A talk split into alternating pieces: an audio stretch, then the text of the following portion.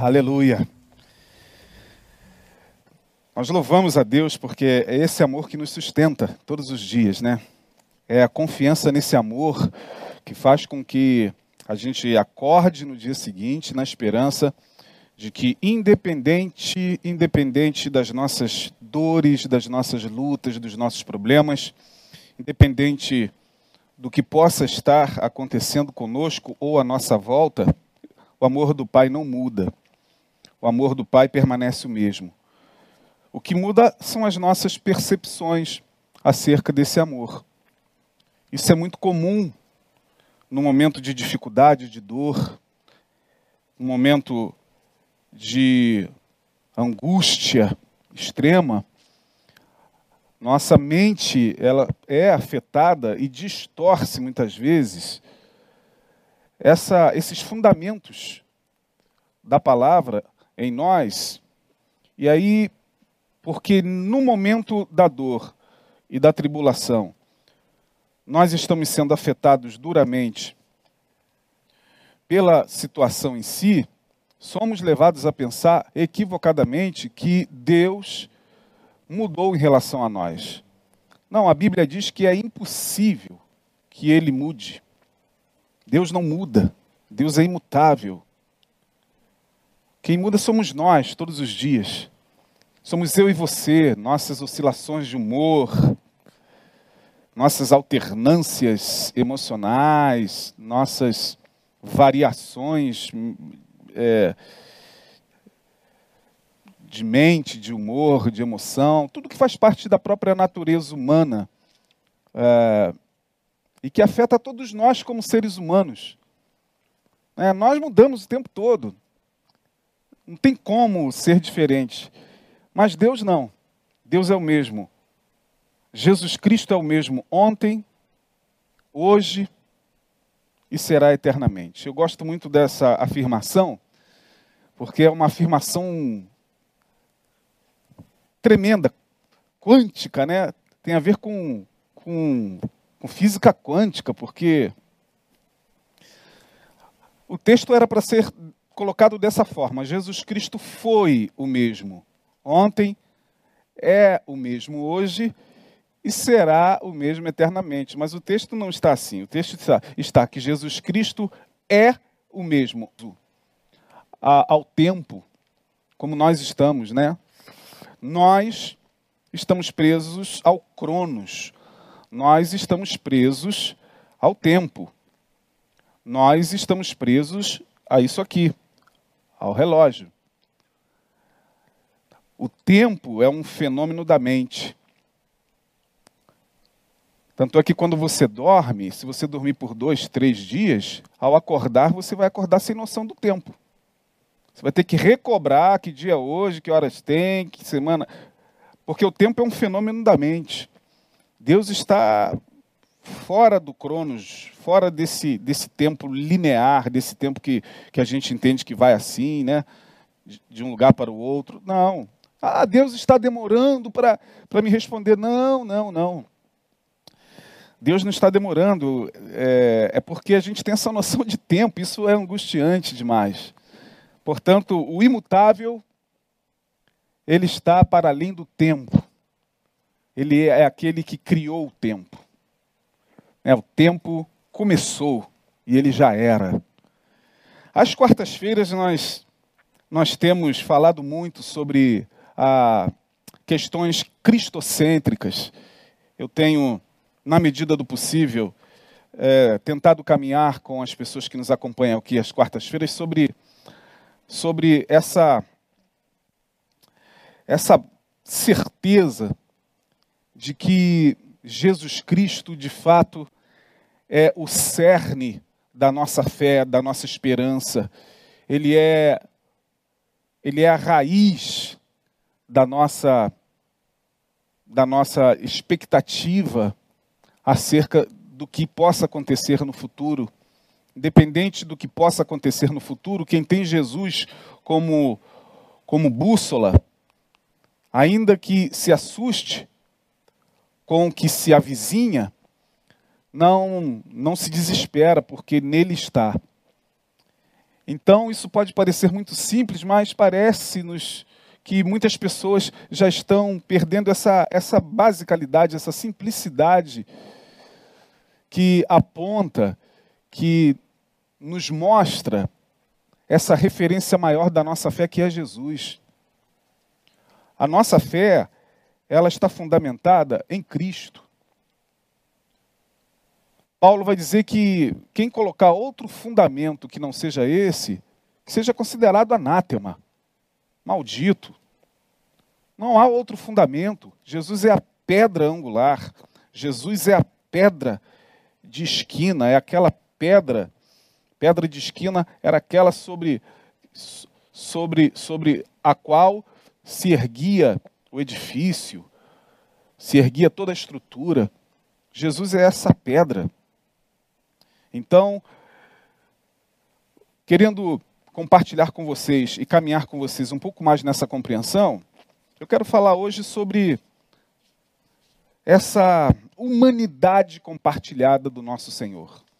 Já tive oportunidade de compartilhar com vocês aqui em outras quartas-feiras. Nós só vamos ampliar um pouquinho mais o nosso entendimento sobre, sobre essa humanidade compartilhada. A humanidade o homem, lembrando a você que a palavra humanidade, já falamos sobre essa questão aqui, vem de, de humus, terra, terra, da onde nós viemos.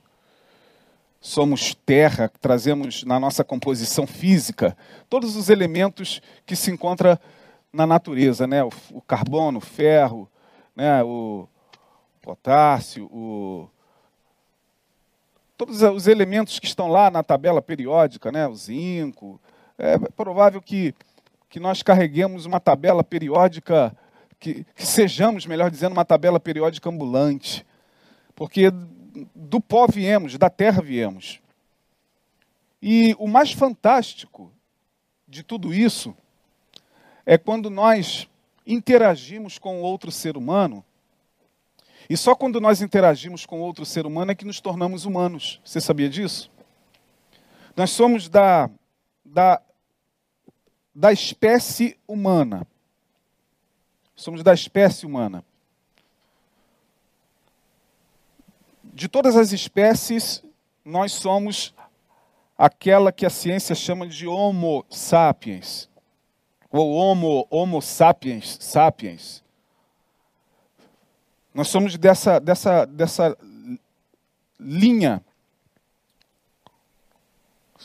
Portanto, como pode, eu fico pensando, e esse é o grande mistério, como Paulo vai falar lá, escrevendo a Timóteo, aquele que foi manifestado na carne, foi justificado em espírito, visto por anjos, pregado entre os gentios, crido no mundo e recebido na glória, Jesus Cristo. Aquele que foi manifestado na carne, ou seja, Jesus, ao participar da natureza humana, ele o faz para nos mostrar que só é possível, de fato, a gente se humanizar quando a gente interage com um outro ser humano. Ora, isso é muito simples de entender. Os filmes estão aí para didaticamente nos mostrar isso. Né? Você conhece o filme do Mogli, o desenho, o filme, que é o, o, uma, uma semelhança lá com, com o Tarzan. Né? O menino que é deixado para, para ser criado na floresta, ele só vai se humanizar depois que ele chega na, na, na grande cidade e começa a ter contato com outros seres humanos. Se uma criança nasce e é colocada na selva, logo após o seu nascimento e sobrevive, suponhamos que seja possível, é muito difícil, mas suponhamos que seja possível ela sobreviver, ela, mesmo sendo da, da, da, da espécie humana, muito dificilmente ela será um, um, um humano integral porque ela não terá outros humanos para interagirem com ela, entende? Como nós precisamos dessa interação. E quando eu falo sobre isso, eu fico muito preocupado com esse tempo que a gente está vivendo, minha gente. Porque me parece que esse sistema que nos controla, esse sistema iníquo, colabora para que a gente cada vez mais se afaste um do outro. Isso está muito, muito visível. A sociedade atual, este chamado novo normal, é um novo normal muito assustador. É um novo normal que nos mostra que não teremos mais aquela sociedade que nós tínhamos antes da pandemia. Uma sociedade que nos permitia se encontrar, abraçar, beijar, se solidarizar, com reuniões as mais variadas, nos lugares os mais variados, nas religiões as mais variadas, onde ali os seus adeptos chegavam, se abraçavam, se tocavam e, e trocavam essa energia humana de, um, de ser humano para ser humano, e aquilo fortalecia os vínculos, fortalecia a alma, fortalecia até nossas emoções. Quantas vezes a gente já não chegou aqui, né? Abatido demais, é, sobrecarregado de problemas, e um abraço de um irmão, é, um irmão que senta ao lado e, e, nos abraça e toca e ora conosco, e segura a nossa mão, já nos era suficiente para revitalizar as forças. Agora, pensar que isso vai ser difícil, porque agora nós temos que estabelecer limites para ficar ou para interagir com o outro, e não só esses limites de interação e de distância, mas agora tendo que usar máscara, tendo que tampar o rosto, é uma sociedade extremamente complicada, assustadora, gente. Não sei quanto a você, mas eu, particularmente falando, me sinto assim muito mal quando eu vejo esse novo normal e vejo que, que me parece, não sei, mas que as coisas estão sendo é, como que é, levadas e engendradas, orquestradas para isso, né? porque o povo unido jamais será vencido. o povo unido jamais será vencido.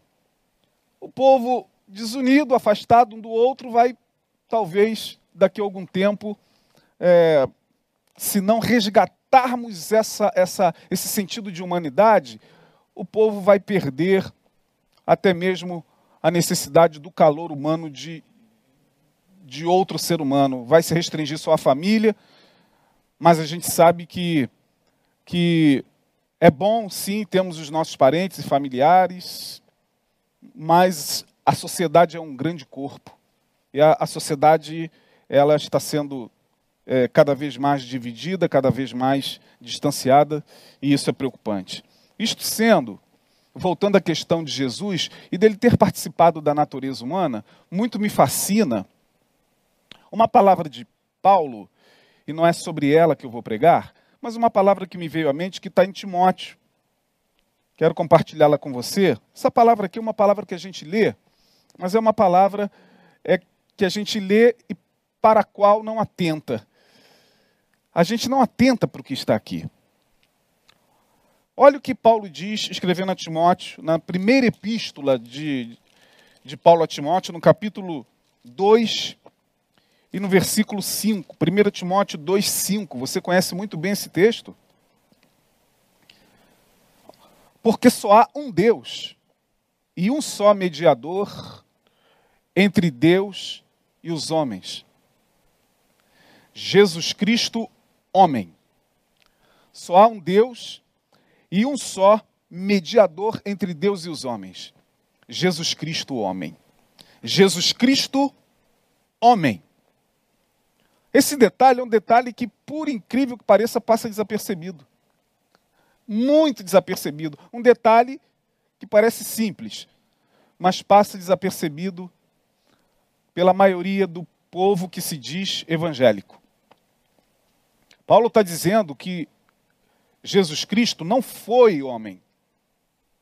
Ele é homem. E quantas vezes a gente ouve, já ouviu pessoas falarem, porque um dia o nosso Deus foi homem, um dia o nosso Deus viveu como homem. Não, ele é. Porque só há um Deus e um só mediador entre Deus e os homens. Jesus Cristo, homem. Homem glorificado. Homem exaltado. Homem com todo o poder nos céus e na terra. Homem que cumpriu o propósito que não foi cumprido pelo primeiro homem. Por isso que Paulo, escrevendo aos Romanos, vai, vai dizer que Jesus é o segundo Adão. Porque o primeiro Adão, o nosso pai primitivo, o nosso ancestral, que estava lá no jardim, caiu, falhou, não conseguiu cumprir o propósito. Jesus veio como um tipo, um, um, um, símbolo do segundo Adão para recomeçar todo um projeto que foi, infelizmente, destruído pelo pecado. E Jesus vem e vive entre nós como homem, como homem mortal até então, experimentando tudo aquilo que os homens experimentavam e mais ainda, experimentando e compartilhando a sua humanidade. Porque só há um Deus e um só mediador entre Deus e os homens, Jesus Cristo, homem. Porquanto nós temos um Deus homem, homem com H maiúsculo, homem glorificado, exaltado, bendito eternamente, homem conhecido em todas as esferas, em todos os mundos, em todos os, os, os planetas, em todas as as esferas celestiais, por todos os seres celestiais. Esse homem é conhecido, temido, venerado. Então, eu quero levá-los rapidamente a Marcos, capítulo 14, uma vez que a gente entende que aquele que foi manifestado na carne foi justificado em espírito, visto por anjos, pregado entre os gentios, crido no mundo e recebido na glória, ao manifestar-se na carne, ele se manifesta para viver entre nós. Foi a palavra da semana passada, e vimos a sua glória, a glória do unigênito Filho de Deus. Verbo virou gente e habitou entre nós. Em Mateus, eh, aliás, em Marcos, capítulo 14, a partir do verso de número 32, nos fala sobre o momento em que Jesus caminha com os discípulos para o Getsemane. Ele chama os seus discípulos, caminha para a sua hora de agonia, e ali, em determinado local, do jardim, ele pede para que parte dos discípulos fiquem ali mesmo, no verso 32, e foram a um lugar chamado Getsemane, e disse aos seus discípulos: Assentai-vos aqui enquanto eu oro. Assentai-vos aqui enquanto eu oro. Como homem, ele tinha essa necessidade constante de estar em contato com o Pai. Como homem, ele precisava orar. Como homem, ele foi um homem de oração. Como homem, ele sabia da necessidade de se buscar a Deus, mesmo sendo Deus, não ousou ser igual a Deus. Sua natureza humana tinha a necessidade de se revestir pela oração.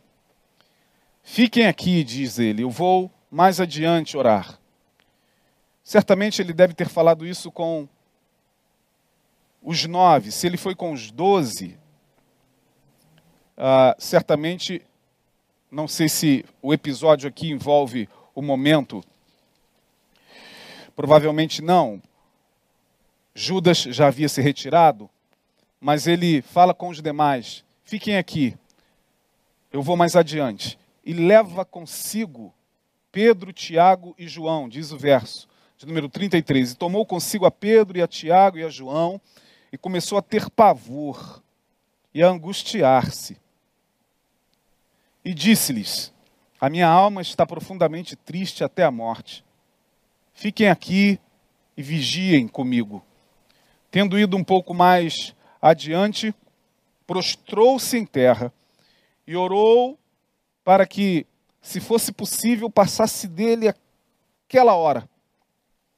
E disse: Aba, uma expressão hebraica, aramaica, que é uma expressão diminutiva que significa papai.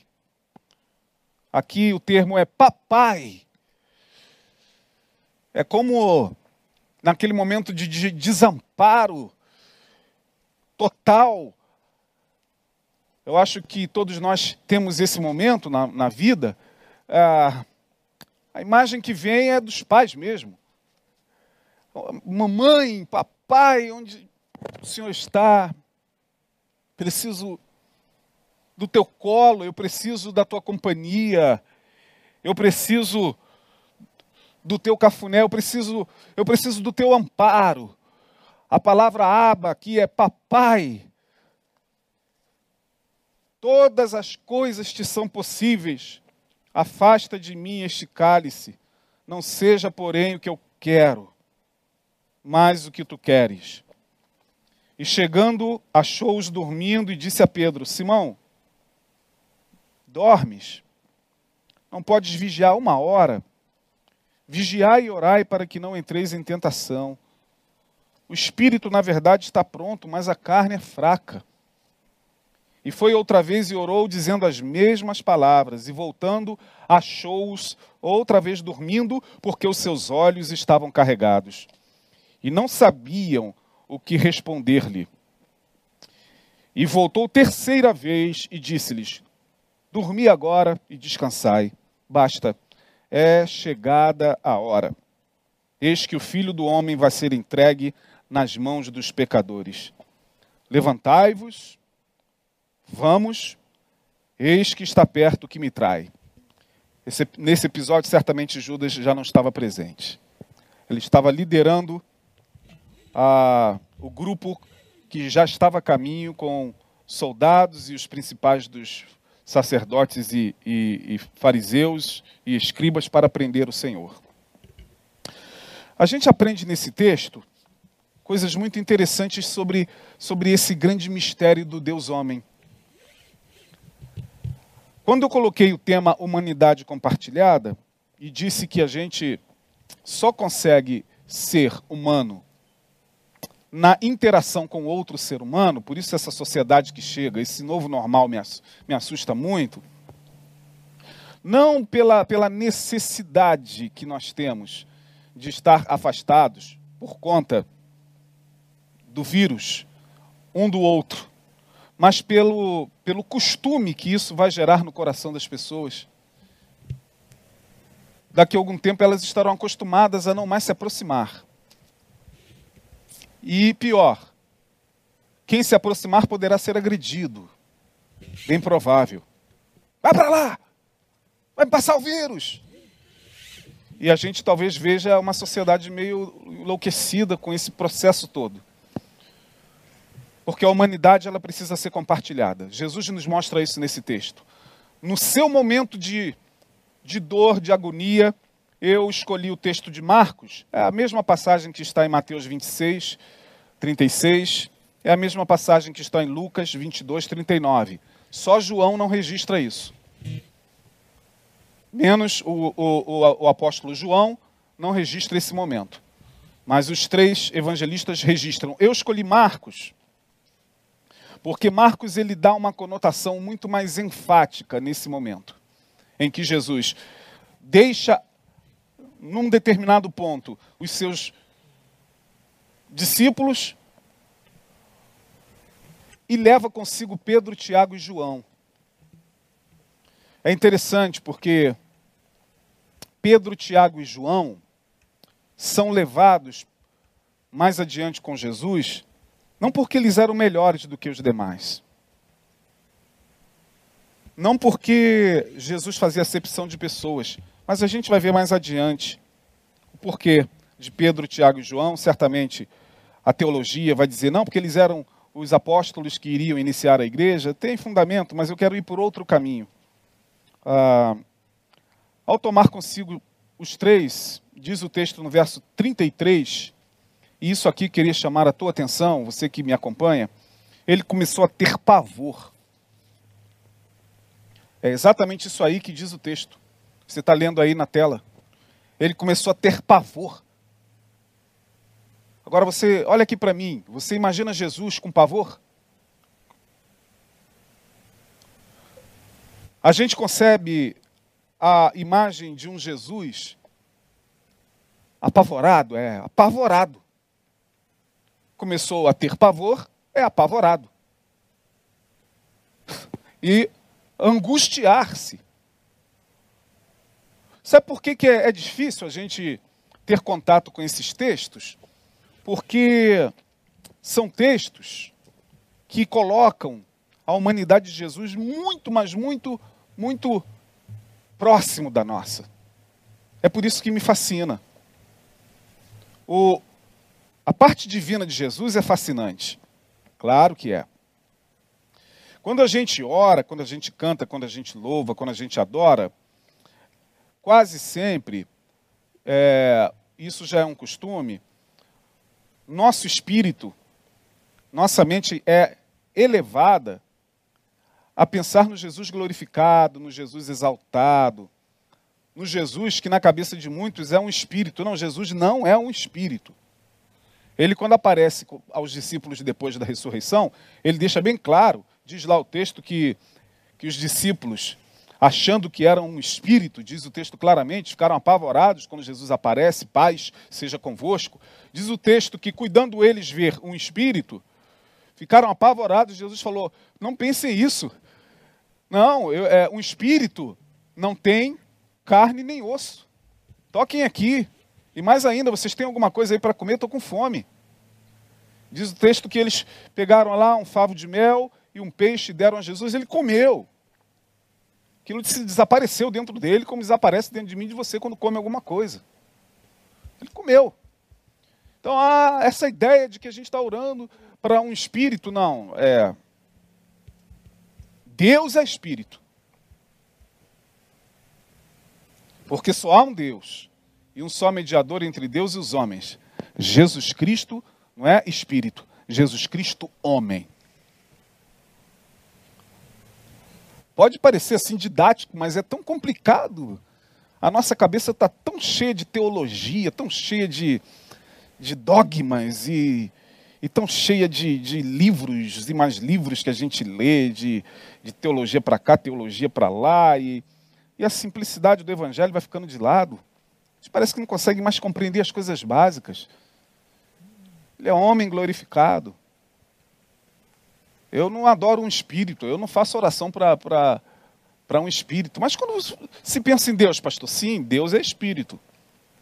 Mas quando se pensa em Deus, eu não penso nem em categorias de espírito como se pensa em qualquer outro espírito. Ele é o pai dos espíritos, ele está acima de qualquer categoria de espiritual. Quando diz que Deus é espírito e importa que seus verdadeiros adoradores o adorem em espírito e em verdade, Jesus fala isso para que a gente tenha uma compreensão básica do que Deus possa ser, mas é, até chamar Deus de espírito é complicado, porque Deus está acima disso. Ele é o, o pai dos espíritos de toda a carne, como diz a palavra. Então, voltando para o texto, Jesus, o homem, angustia-se, apavora-se. E por que, que eu escolhi Marcos? Porque Marcos é o único que, que traz uma palavra aqui na, na língua grega. Essa palavra começou a ter pavor. Nas línguas originais do Antigo, do, do Novo Testamento, quando você vai lá na língua grega, língua na qual foi escrita é, foi escrito o, o antigo, o, o, Novo Testamento, esse texto lá de, começou a ter pavor. A palavra lá é enquembestai, é uma palavra estranha pra caramba. Equembestai. É uma palavra grega que significa atônito, aterrorizado, sentimento de aterrorizante surpresa. Isso é que está lá na língua original. Quando diz que Jesus começou a ter pavor, enquembestai no grego, é atônito. É, é pavor mesmo, gente. Não é medinho. É a soma de todos os medos. Já, já ouviu falar desse filme? A soma de todos os medos? Ali estava em Jesus a soma de todos os medos. Ele começa a sentir na sua alma os meus, os teus, os nossos medos, todos sendo atraídos para ele e a opressão diabólica ali sobre, sobre ele. O filme, o filme de Mel Gibson retrata muito bem isso, talvez um dos melhores, com muita, muita cena é, forte, mas um dos melhores naquele momento do filme de Mel Gibson, onde, onde Jesus está, está no Getsemane, é, o, o ser malévolo começa a rodeá-lo assim como como um ser híbrido. Você não sabe ao mesmo se é homem ou mulher. É um ser híbrido, como se fosse um, um, uma serpente que começa a olhar para ele e, e, rondar o jardim. E ele ali, na, no seu enquembestai, angustiado, oprimido. Isaías vai falar sobre isso no capítulo 53. Ele foi, ele foi oprimido servo de Deus, o servo, ele foi oprimido, ele estava ali angustiado, e ele diz para os seus amigos: Eu preciso compartilhar isso com vocês. Eu preciso compartilhar isso, e aqui está a humanidade compartilhada. Aqui está a necessidade que a gente tem de, nos momentos de dor e agonia, ter alguém com quem a gente possa falar, com quem a gente possa colocar para fora, com quem a gente possa vomitar, com quem a gente possa colocar todas as nossas angústias. Temos que ter alguém, Jesus nos dá esse, exemplo. Ele chama Pedro, Tiago e João. Eu fico aqui pensando comigo, elucubrando na minha mente: será que os demais que ficaram mais para trás, quando ele disse fiquem aí que eu vou até, até ali orar, Será que os demais suportariam ver Jesus apavorado? Meu Deus, não é possível. Aquele que haveria de salvar a Israel, aquele que haveria de remir a Israel, aquele que andou sobre as águas, aquele que fez milagres está apavorado como nós. Meu Deus, o plano de salvação foi por água abaixo. Não, não é para mim não. De repente, se tivessem ali presentes, não sei, eu estou aqui pensando comigo, né? Porque a humanidade de Jesus estava tão presente ali que eu não sei se os demais lá suportariam. Pedro, Tiago e João não suportaram. Não suportaram. Fiquem aqui, meus amigos, minha alma está angustiada, diz o verso 34, a minha alma está profundamente triste até a morte. Você sabe o que é uma alma profundamente triste até a morte? Vamos lá. Se uma pessoa hoje ligasse para você, agora, seja quem fosse, e você atendesse o telefone, e essa pessoa falasse: Meu amigo, a minha alma está angustiada até a morte. O que, que você ia pensar que essa pessoa estava passando? Que nome viria na tua cabeça? Ah, já pensou aí, né? Depressão? Pois é. Pois é. Jesus chega e diz: Minha alma está profundamente triste até a morte. Então, me é permitido, pelo Espírito de Deus, afirmar que Jesus, naquele momento, estava experimentando um estado depressivo? Sim. Ele foi um homem que, durante toda a sua vida, andou deprimido? Não. Não acredito. Mas naquele momento ele estava com, em um estado depressivo? Sim. Minha alma está profundamente triste. E o que é depressão? Senão uma tristeza profunda, que não passa, que traz agonia, que traz angústia, que traz a sensação da aproximação da morte. Minha alma está profundamente triste até a morte. Fiquem aqui, velem comigo. E diz o texto que os discípulos, Pedro, Tiago e João, começaram a, a sentir o peso. Que peso? O peso de uma humanidade compartilhada. E aqui eu quero levá-los a algumas lições. O que, que esse texto me ensina? O texto me ensina que, de imediato, na vida nós temos graus de intimidade. E temos que respeitar esses graus de intimidade. Você tem amigos? Eu também tenho. Mas amigos são como cascas de cebola. amigos são como cascas de cebola, né? Até o talo são amigos. Mas tem o, como diz o Roberto Carlos, aquele amigo de fé, meu irmão, camarada, amigo de todos os momentos e muitas jornadas. Nós temos graus de intimidade. As pessoas que nos são mais íntimas, os amigos mais íntimos, são aqueles que suportam não aquilo que em nós é belo e cheiroso, mas os amigos mais íntimos são aqueles que precisam no momento que a gente compartilha com eles a humanidade, suportar o nosso horror. Aí está o grande problema no meio evangélico. Tem pouquíssima amizade verdadeira no meio evangélico. Sabia? Triste falar isso, né? Mas meio no meio evangélico funciona assim. A gente estabelece amizade com alguém de acordo com os padrões que nós vamos é, ticando como requisitos básicos para que aquela pessoa seja nossa amiga evangélica. E quais são esses padrões? Ah, os padrões é, são: ah, ele tem que ser um homem de Deus, ele tem que ser uma pessoa assim, moralmente assim, é, certinha, uma pessoa bonitinha, cheirosinha, uma pessoa que busca Deus. Esses são os padrões, inclusive, que eu fico ouvindo muitas vezes de algumas pessoas, nada contra, tá, gente? Nada contra, que estão procurando pessoas para se relacionarem. Nada contra.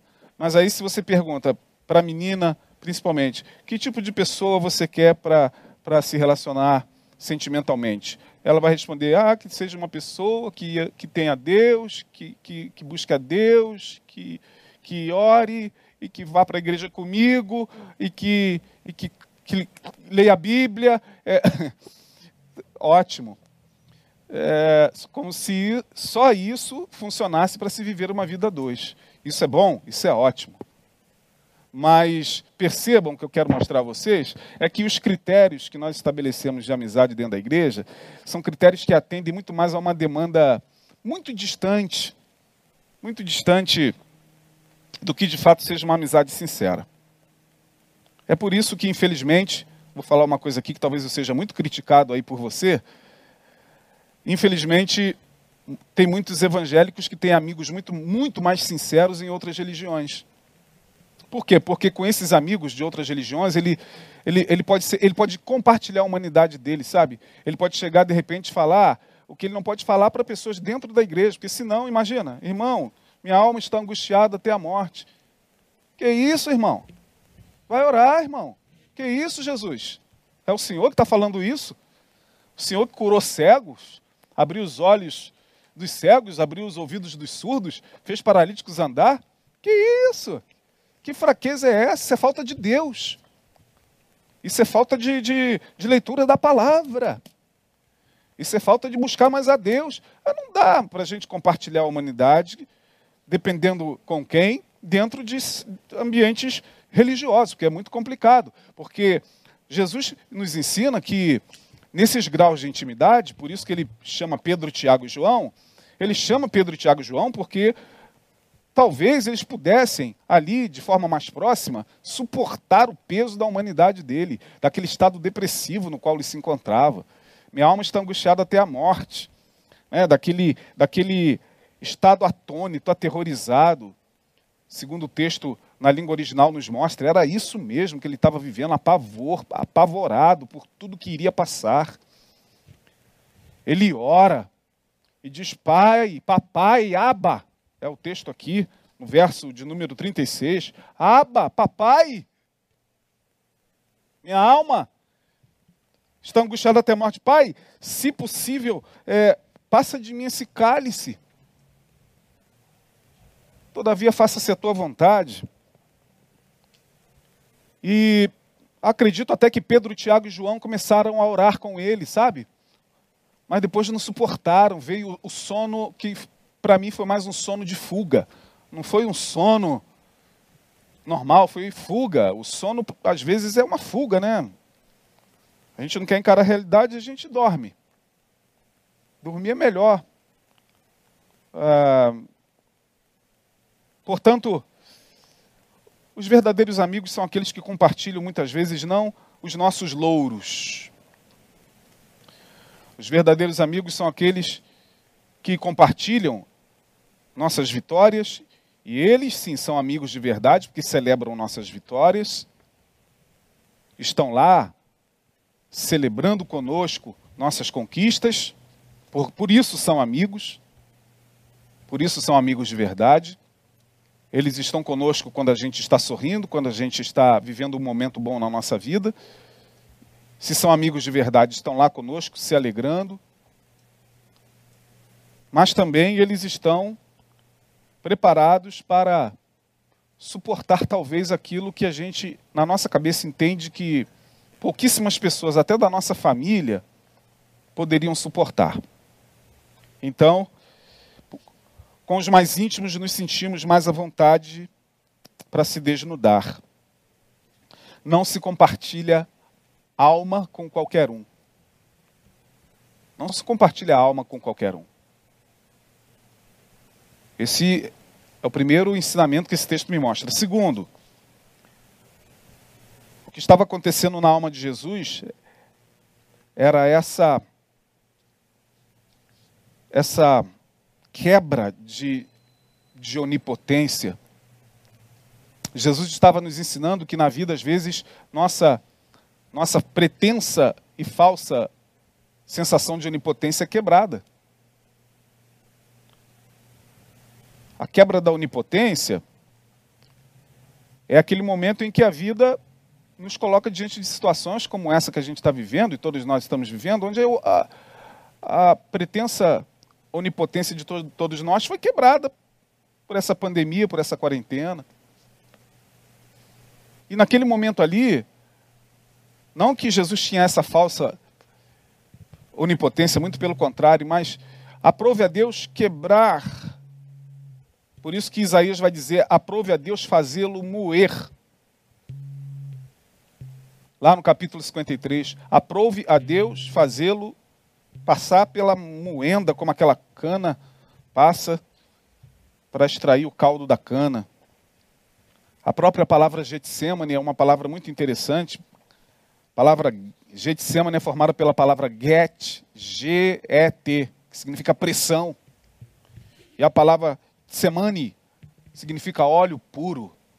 Get, semani. Get, pressão.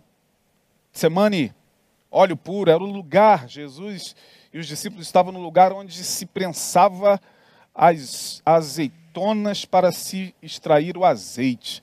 Jesus estava sendo prensado. Jesus estava sendo moído Portanto, segundo o que estava acontecendo na alma dele, era o que, é o que acontece na alma de todos nós. Por isso que ele estava compartilhando isso com os discípulos, mostrando: olha, vai acontecer com vocês também. Vai acontecer com, com todos nós, vai acontecer com você, Pedro, Tiago, João, os que ficaram lá. Vocês terão esses momentos, mas saibam que eu estou passando por esses momentos primeiro para mostrar a vocês que em mim vocês poderão passar e serem vitoriosos, porque eu estou dando exemplo dessa humanidade compartilhada, a fim de que vocês possam, depois que eu for assunto, subir aos céus, compartilhar entre vocês essa humanidade. Por isso que Jesus vai deixar como mandamento maior, é, lá em João 15, Amem-se uns aos outros. Este é o novo mandamento que eu vos dou. Compartilhem a humanidade. Amem-se uns aos outros. Isso é, que, é, é exatamente o que o sistema o que as estruturas de poder globais querem tirar de nós. A capacidade da gente se amar, a capacidade da gente estar junto, a capacidade da gente celebrar a vida juntos. É isso que as estruturas malignas de poder intentam. Sabe da força que tem uma humanidade compartilhada. E terceiro, esse texto me ensina que, como Jesus, nós também, quando passamos por esses momentos, temos um desejo enorme que a situação acabe logo, né? Que isso passe. Como se fosse um pesadelo, né? Jesus, quando fala, Pai, passa de mim esse momento, ele está dizendo: Olha, eu estou compartilhando com, você, com vocês a minha humanidade para mostrar que eu, sendo filho de Deus, eu também gostaria muito de não viver esse momento. Eu também gostaria muito que isso tudo fosse um pesadelo. Eu não estou aqui, e é interessante que Jesus não chama Pedro, Tiago e João para mostrar superioridade. Ó, oh, eu vou orar e vocês verão como a oração vai me fortalecer e eu virei aqui fortalecido para passar pela prova. Não, a oração fortalece, mas, mas que a gente gostaria muito que não acontecesse, a gente gostaria, né? mesmo orando. Não é verdade? Jesus mostrou isso. Pai, papai, Passe de mim esse momento. Se não for possível, faça-se a tua vontade. A humanidade compartilhada nos mostra, e aqui eu termino mostrando a você, que Jesus vence esse momento tenebroso não negando-o. Não tem como negar. Somos humanos, sentimos dor. Temos na vida o nosso enquembestai. Todos nós. Não temos que dar uma de super-homem para ninguém. Não existe super pastor, não existe super espiritual, mulher de oração, mulher de círculo de oração, que ore, ore, ore e não tenha o seu, o seu momento no Getsemane. Tem. Tem. E a gente não vence isso dando uma de espiritual, negando. Achando que, que esses estados de, da alma e esses momentos só, só acontecem com pessoas que, que não oram. Jesus foi orar, né? Mais, mais oração do que Jesus fez? Impossível. Então a gente não deve negar a nossa humanidade. Está sentindo sentindo dor, está se sentindo sozinho, está vivendo um momento difícil, procure as pessoas mais íntimas e fale isso.